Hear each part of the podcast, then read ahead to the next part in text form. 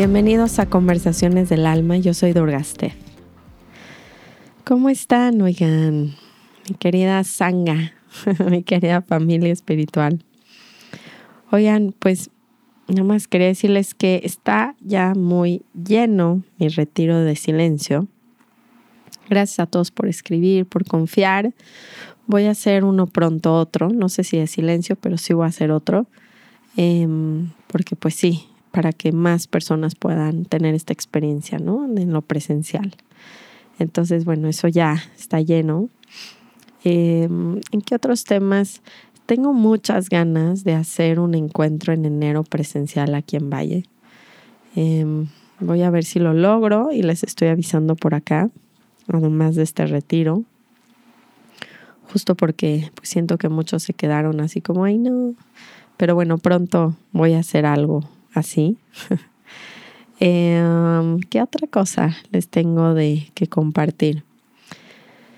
Se está poniendo frío aquí en México. Sé que me escuchan de muchas partes del mundo, pero les tengo un buen insight hoy justo porque me estaba a punto de enfermar y lo rescaté. De hecho, tengo, estoy un poco ronca, no grave.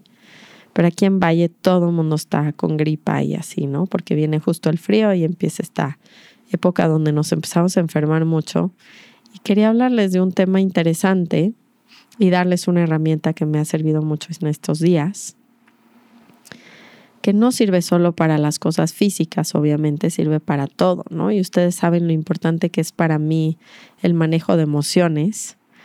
Eh, pero también quiero dar una pequeña introducción porque luego la gente cree que si manejamos bien las emociones no se van a enfermar para nada. Y cómo nos vienen estas preguntas de cómo grandes maestros tienen diabetes o cáncer, si, si están tan trabajados espiritualmente. Entonces, sí quiero hablar del tema de ambos, ¿no? De, de si es posible no enfermarnos espiritual, o sea, si somos tan espirituales. Y por otro lado, sí darles una herramienta que, que he visto que a mí me ha funcionado y esta vez fue algo muy mágico la conexión que noté entre la parte física de mi cuerpo en la enfermedad con la emoción. Entonces es un tema creo que bastante interesante para todos nosotros, sobre todo en épocas pues, de COVID, etcétera, pero que les va a ayudar, ¿no? Definitivamente les va a ayudar. Entonces, bueno, ese es el tema que les tengo hoy. Perdón que me tardé un poquito más en grabarles, pero en crisis familiar, saben, se empiezan a enfermar niños, crisis con perros. La verdad, la vida de repente se siente muy intensa. ¿A poco no? Entonces, bueno, vamos a darnos este espacio juntos porque es muy importante. Trato realmente de grabar el espacio semanal. A veces no siempre puede ser el lunes, pero, pero para mí es muy importante que tengamos juntos el espacio eh, aunque a veces parezca que el ego no quiere ni escuchar ni hablar, ¿saben? es como, no, no, el podcast hoy no. Y por otro lado, para mí también es grabar, no, no estoy tan conectada, pero es justo en esos momentos importantes donde compartimos este espacio y, le damos ese seguimiento incondicional a nuestras experiencias externas, porque no siempre estamos de buenas, no siempre estamos contentos, no siempre nos sentimos conectados, pero es la aceptación de, de la parte de ese proceso que nos va a regresar al corazón. Es la, quitarnos la expectativa de que siempre tenemos que estar de cierta manera y seguir haciendo nuestras prácticas. Creo que esa es una gran diferencia que nos va a empezar a hacer que evolucionemos muchísimo. Entonces, conmigo, conectándonos en este espacio tan importante, vamos a tomar nuestras tres respiraciones juntos. Vamos a inhalar. Exhalo. Inhalo. Exhalo. Última vez, inhalo. Y exhalo.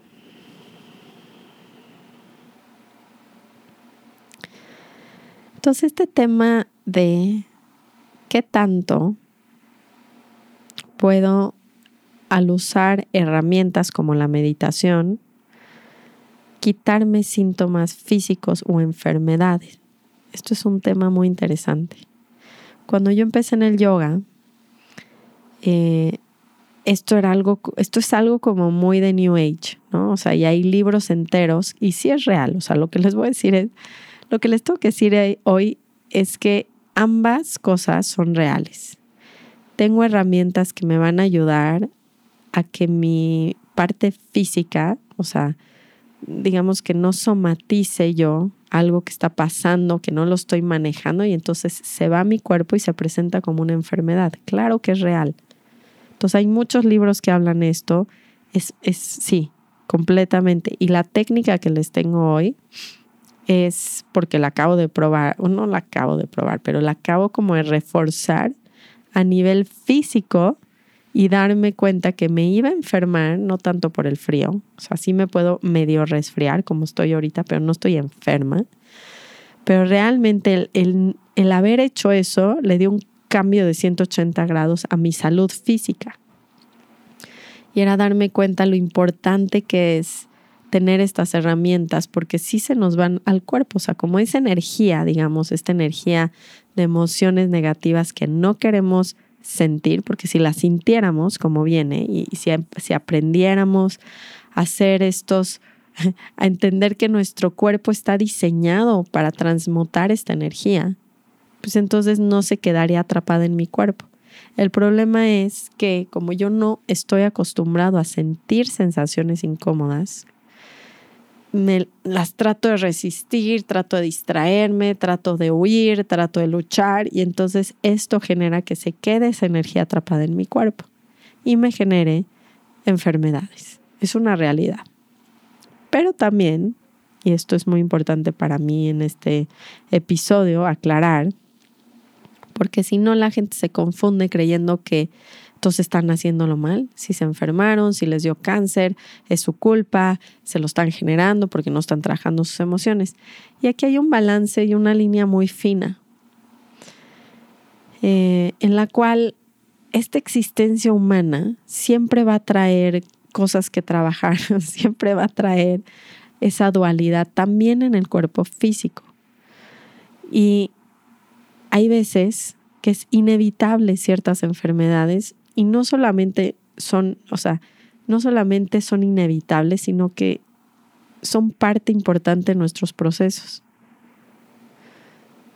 Y esto es algo muy importante entender, porque en algún punto cuando yo hablé de este tema, eh, me dicen como, ¿y cómo puede ser que Ramdas tenía diabetes y le dio una, un derrame cerebral. O sea, se pueden imaginar a un ser para mí muy iluminado, muy trabajado, con muchas herramientas y le acaba dando un derrame cerebral. O sea, sería como, pues, ¿cómo no purificó su energía?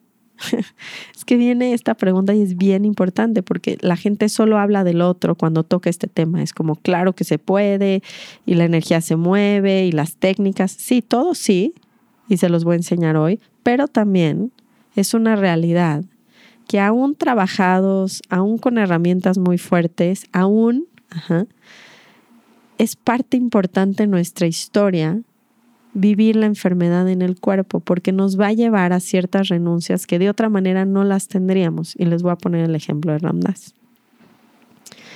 Cuando Ramdas le da este derrame cerebral, que es una, es una condición del cuerpo que a mí se me hace muy intensa, no estamos hablando de una gripa, ¿no? Dejó de poder mover la mitad de su cuerpo. Entonces la gente diría, ¿cómo puede ser que alguien así, con esa conciencia, con ese trabajo de emoción, le pudo haber pasado algo así en su cuerpo? Entonces algo está mal o no sirve. No, sí sirve. Lo que pasa es que si se dan cuenta, es tan perfecto el universo, es tan perfecta la vida, que aún con ciertas condiciones incurables, como un derrame cerebral, que la verdad lo dejó paralizado de la mitad de su cuerpo y con el habla bastante mala. Lo pudo mejorar, pero la realidad es que nunca regresó a hablar como hablaba antes. Sin embargo, esta condición a él en su camino espiritual, lo único que hizo fue exponenciarlo. O sea, hay que entender cuál es el juego verdadero de la vida. Y no es estar sanos en el cuerpo. El cuerpo es un vehículo. Evidentemente queremos estar sanos porque si no, no podemos hacer práctica, porque si no, no nos podemos sentar, porque si no, sí, pero el juego real del alma no es mantener el cuerpo inmortalmente todo el tiempo sano. Es chistoso que estemos hablando esto porque les estoy hablando desde una perspectiva desde donde entendemos que esta vida es una escuela y vamos a vivir las condiciones que tengamos que vivir para que el alma evolucione. O sea, digamos que el objetivo no está en la parte física, el objetivo está en qué vamos a aprender, en qué venimos a aprender en esta vida. Y entonces va a pasar lo que sea que sea necesario para que nosotros aprendamos. Y si eso requiere una diabetes, un cáncer, una muerte que nunca es precoz, porque siempre decimos fue una muerte precoz, no hay muertes precoces desde la perspectiva del alma. La perspectiva del alma sabe perfectamente bien qué tiene que pasar, en qué momento, para que realice sus lecciones y pueda trascender el cuerpo físico nunca va a ser lo más importante.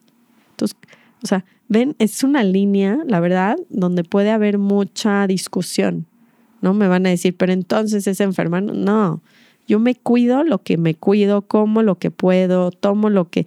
Me, me enfoco en mi salud física. Claro, lo que yo puedo, pero hay un punto donde no está en mi control que viene en mi karma, viene en lo que me toca en esta vida. Y no quiere decir que fallé, no quiere decir que lo estoy haciendo mal, quiere decir que eso que me está pasando es muy importante para mi evolución a nivel profundo. Y el ejemplo de Ramdas es muy bueno porque cuando le preguntan a él del derrame, que le costó mucho trabajo, esto no fue algo que superó en un día, en un mes, o sea, realmente creo que tuvo pues toda una pérdida de fe, ¿no? De decir, pues, ¿qué onda? o sea, si estoy haciendo todas estas meditaciones, o sea, observen el grado de cuestionamiento que te das cuando tienes estas prácticas, tienes estas realizaciones y te pasa algo así a nivel corporal. O sea, es como, pues entonces, ¿qué ¿dónde está mi gurú? Para empezar, es como, pues no me cuidaste. ¿Cómo me puede pasar esto a mí? Y también pues entonces igual las terapias o, esta transmutación emocional no sirve porque pues, no lo hubiera acumulado al grado de darle un derrame cerebral. Y el punto cuando, cuando yo le he preguntado a Ramdas o lo he visto en sus videos hablar de este particularmente episodio, que fue muy de lo más importante que vivió a nivel alma, porque al haber recibido tanto trauma a nivel corporal, emocional y mental, de vivir esa experiencia, de quedarse en ese estado, lo llevó a buscar realmente muy, muy dentro donde estaba esa felicidad, ese amor y ese testigo amoroso, que no creo que hubiera identificadose tanto si no hubiera tenido tanto trauma. Y de hecho lo habla en un video, el otro día lo estaba viendo, un video. Y me encantó, me encantó porque dijo, tuve tres metodologías que me llevaron al, a identificarme más con mi mundo del alma en vez de con mi mundo del ego. Una, la primera fueron los psicodélicos, la segunda fue encontrar al gurú y ¿saben qué dijo que fue la tercera? El trauma del stroke.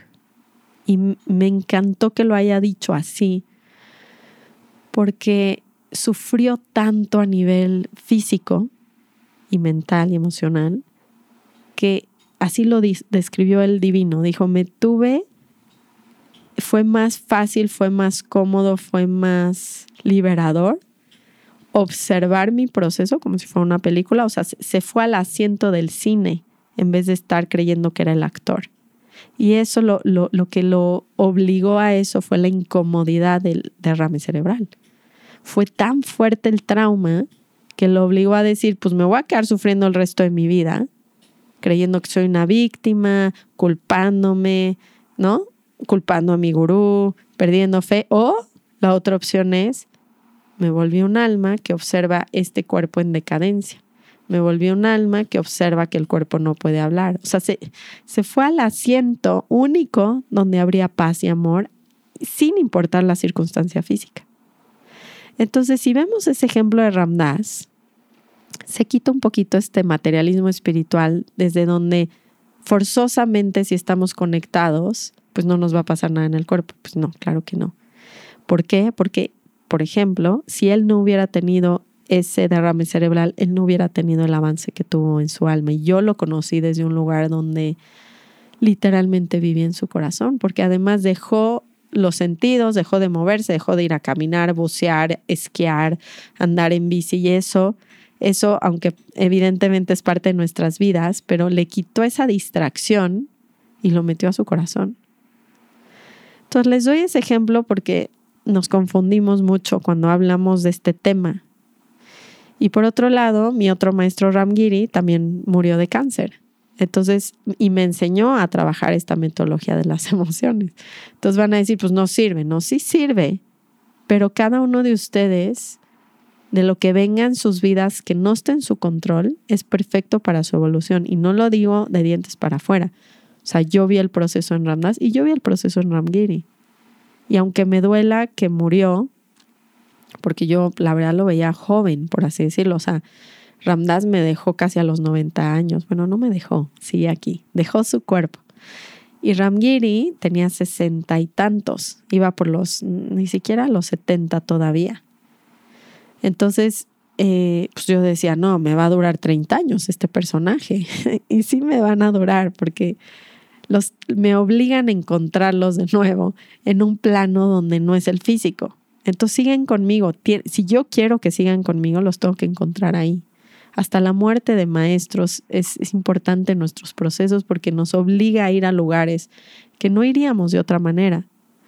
Ahora, hablando de la línea donde es real que nuestras emociones no trabajadas generan enfermedad, claro que voy a hacer lo que, lo que, lo que sea necesario, ¿me entienden? Para trabajar mis emociones y entender también que el cuerpo físico está presentando cosas a partir de, de cosas que yo tengo atoradas, que no lo estoy trabajando. Entonces, sí es cierto ambas. Y la segunda parte de este episodio que les quería yo platicar es que venía yo sintiéndome, eh, tuve mucho desbalance a nivel emoción, este, emocional y familiar. Se fueron mis hijas con Adriana Disney solas, bueno, con los amigos, yo me quedé con Emmet. Entonces vivo como un ajuste donde solo tengo un hijo y la verdad es que tener hijos está cañón.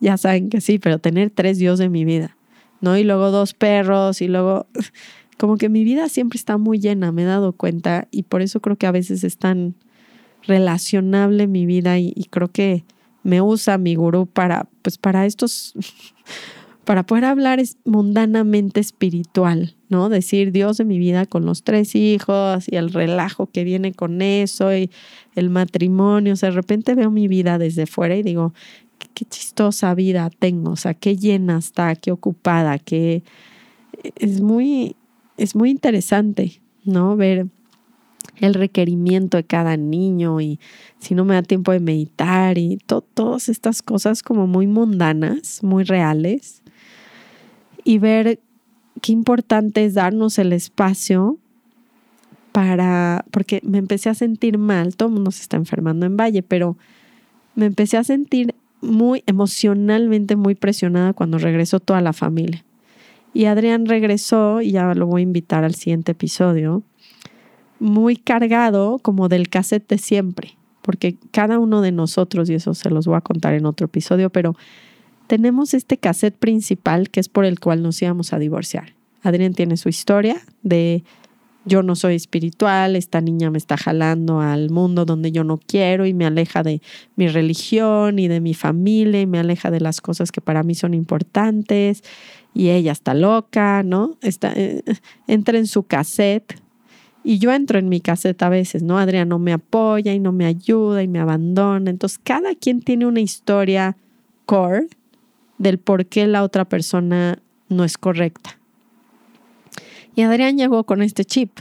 Entonces, evidentemente, nuestros cuerpos de dolor se quieren conectar, a mí se me quiere salir la historia, o sea, requiere, es como un momento hoy en día donde lo veo como en vez de decir, uff, ya que pase esto, es como, a ver, está pasando algo muy interesante en mi vida, porque viene un ajuste y viene un recordatorio de lo importante que son las prácticas.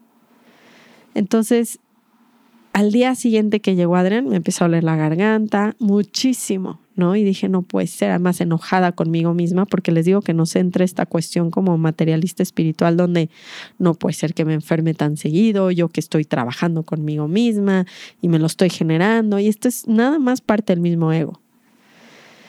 Entonces, ese día lo último que quieren es meditar, hay caos afuera, mis hijos se enfermaron, se quedaron en mi casa, entonces no tengo tiempo. El bebé está llorando, la niña grande, no sé qué, la media, o sea, ¿me entienden? Como que pareciera que conspira el mundo externo para meternos en una prueba muy intensa. Y yo no me siento bien físicamente, entonces ya agrego, ya, no hay, no hay, no hay peor escenario.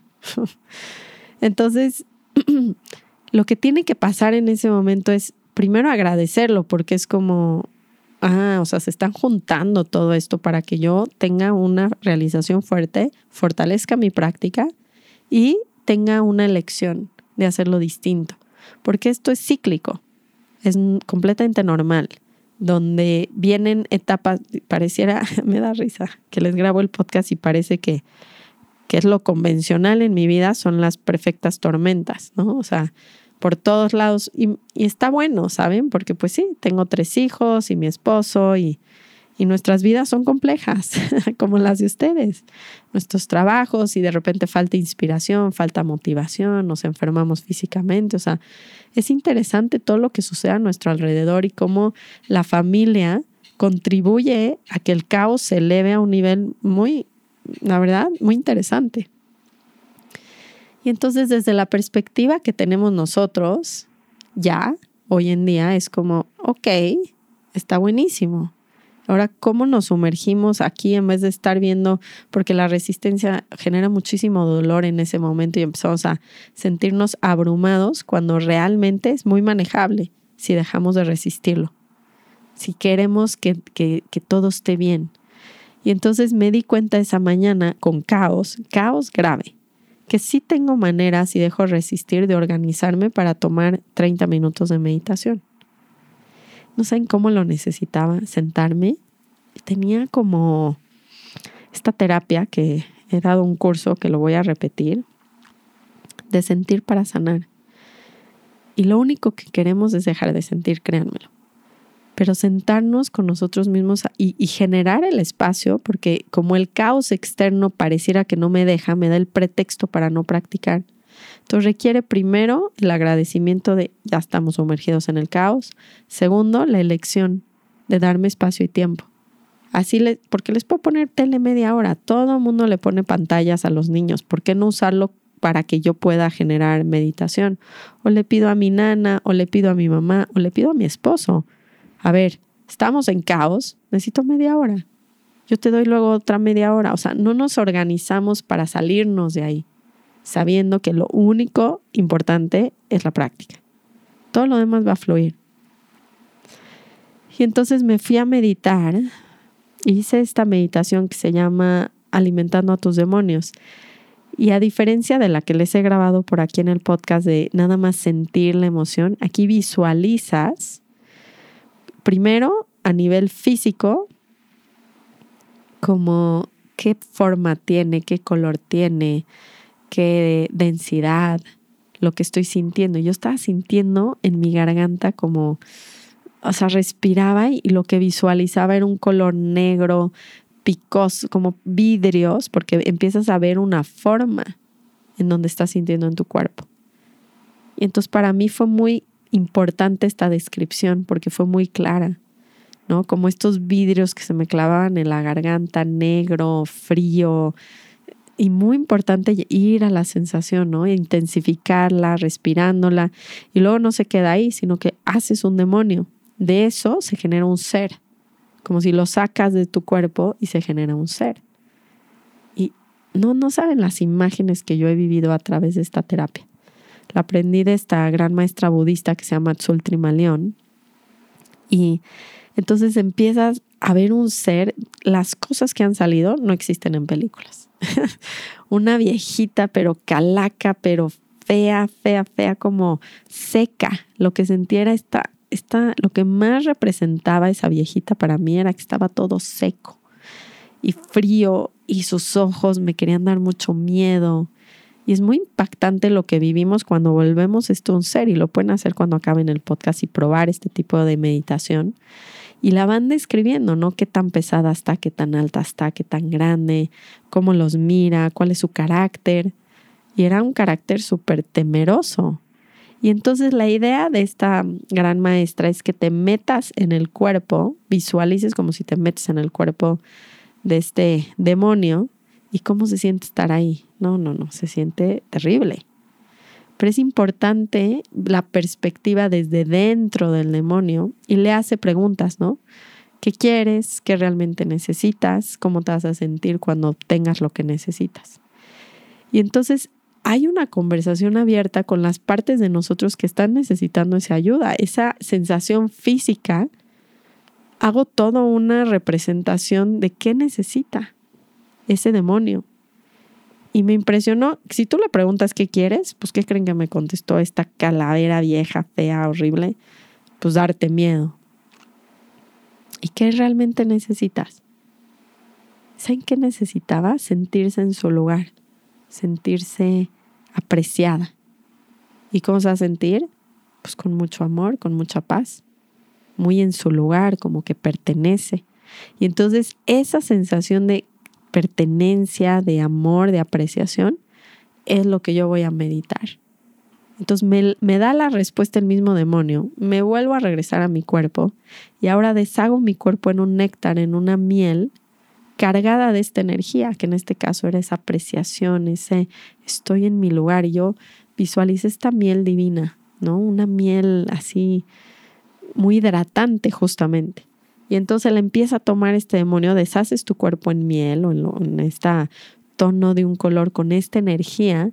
¿Y qué hace el demonio? Que se la toma, ¿no? Se llena de esto por completo y lo que hace es transformarse. Y entonces se lo toma en las cantidades que necesite. La verdad yo no necesité tanto, pero lo que me impactó fue la hidratación y el cambio de energía que se dio para que este monstruo se convirtiera en, en una de mis gurús, en mi, digamos que Maharaji tenía una, su más devota que se quedó en India, que fue a la que fui a conocer cuando fui a, a India, se llama Siddhima, y se convirtió en ella. Y es que el verla, no saben lo que me generó en mi cuerpo. O sea, fue como verla familiar y así me dio, se me quitó el dolor en ese segundo. Por completo todos los síntomas desaparecieron al verla. Y luego no solo acaba ahí, o sea, está muy hermosa la meditación, se les voy a dejar el link, es, bueno, más bien, les voy a dejar aquí, se llama, ella lo tiene en inglés, creo que en español todavía no existe, yo es algo que me dedico a dar en mi curso de sentir para sanar, una parte de mi curso, y se llama Alimentando a tus demonios y en inglés se llama Feeding Your Demons de Tzultrimaleón. Y la segunda parte de la meditación que se me hace muy importante es que ya que tenemos este aliado, o sea, el demonio se convirtió en lo más bonito, que es en mi aliada más cercana. Y luego le pido estas preguntas también, le digo, ¿cómo me vas a ayudar? ¿Cómo me vas a proteger? ¿Cómo puedo acceder a ti? Y entonces, ¿qué hace? Que también me meto en el personaje y se siente increíble estar en este lugar donde yo soy ese aliado, estoy dentro del aliado y es como, wow, esa energía. Y lo que hace es igual hacerle preguntas. Entonces, ¿cómo me vas a ayudar? Y te contesta desde dentro de ella. No, pues te voy a regresar a tu corazón, a tu meditación. ¿Y cómo vas a acceder a mí? Toma miel hoy. Estuvo increíble que me dio. O sea, pero te da un elemento en el día para regresar a ese estado. Se me hace extraordinario. Entonces, acaba la meditación, pues ella, yo viendo la energía en ella y metiéndola en mi cuerpo y convirtiéndome en esa energía. Y me quedé un rato en esa energía, nadando en esa energía. Me impactó que ya no me enfermé, o sea, pensé que me iba a dar fuertísimo. Cuando acabé la meditación se me había quitado 90% el dolor de garganta y ya no me enfermé.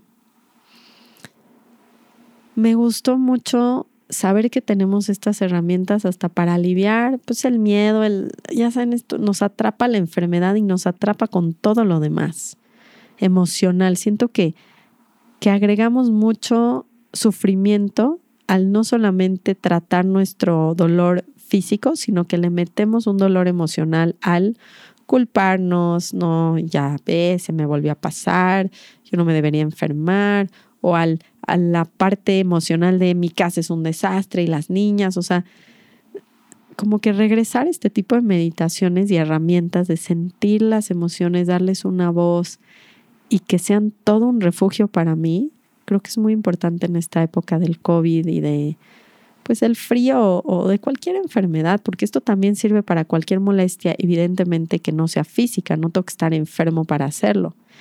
Pero me, me recordó ahorita que pues, hemos vivido una etapa de tanta enfermedad física con esto del virus, que ella decía que esta terapia se le quitaba a los monjes, o sea, los monjes que hacían esta meditación como práctica principal, podían entrar a lugares de pandemias y no se contagiaban. Entonces, la verdad es que me, me, encanta tener las herramientas y tener el balance. Creo que el episodio, más allá de solo darles la herramienta de alimentando a tus demonios y del recurso, es platicar de este balance en el cual de verdad puedo apreciar lo que me pasa en mi vida y decir, sí, sí puedo transmutar la energía, pero también hay ciertas cosas que no controlo, evidentemente como un derrame, cáncer, o sea, hay cosas tan grandes que sí fueron generadas por nivel emocional, pues seguramente, pero están diseñadas en mi camino para que siga evolucionando. Y esto les va a cambiar la perspectiva de la culpa de ciertas enfermedades que tenemos. Claro que podemos hacer dietas que yo les he recomendado mucho de Anthony Williams. Claro que podemos hacer meditaciones de emociones. O sea, todo ayuda. Todo ayuda. Hay suplementos y todo. Está increíble. Yo todo lo hago. Me meto en agua fría, sigo el medical medium. O sea, no dejo de hacer las cosas que me favorecen a nivel corporal. Me encanta hacer las meditaciones como la que se acabo de platicar y generar un balance más profundo donde me acuerdo que el objetivo de mi vida no es mantener solamente mi cuerpo sano, sino es evolucionar en mi historia y que mi cuerpo va a tener que vivir ciertas cosas para que yo tenga estas lecciones. Entonces, es un balance de planos de conciencia y esto me encanta porque Ramda siempre lo explicaba. Es real el plano físico, muy real. Es muy real que las dietas ayudan, muy real. que los suplementos, que la energía, que los imanes, todo es muy real, pero sigue siendo un plano, primer plano. Y en el segundo plano, donde yo soy un alma y vengo a evolucionar, pues me van a pasar cosas. Me tienen que pasar cosas y este cuerpo es solo un vehículo, un coche más que yo suelto y luego tomo otro y sigo evolucionando. Entonces, el balance de ambos planos, como siempre, creo que es lo más importante para mí. Entonces, sí les quería compartir tanto la herramienta como mi perspectiva. Y pues eso es. Se me pasó como siempre muy rápido el podcast.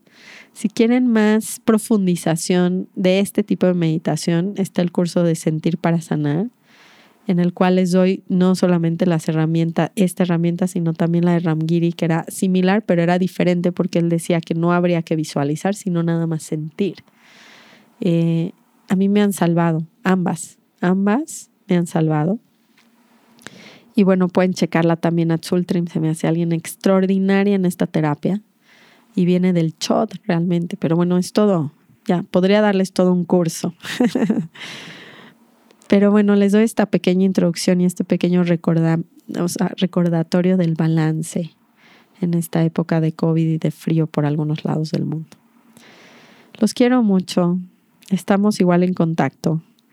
Eh, les prometí, pero bueno, ya les grabé, pero sí les prometo que para el siguiente lunes voy a escoger las 10 mejores preguntas para grabar el podcast. Entonces, estén al pendiente el fin de semana, el domingo voy a poner esta caja, ¿ok? Se los prometo. Y mm, los quiero, los abrazo y que tengan muy bonito fin. Namaste.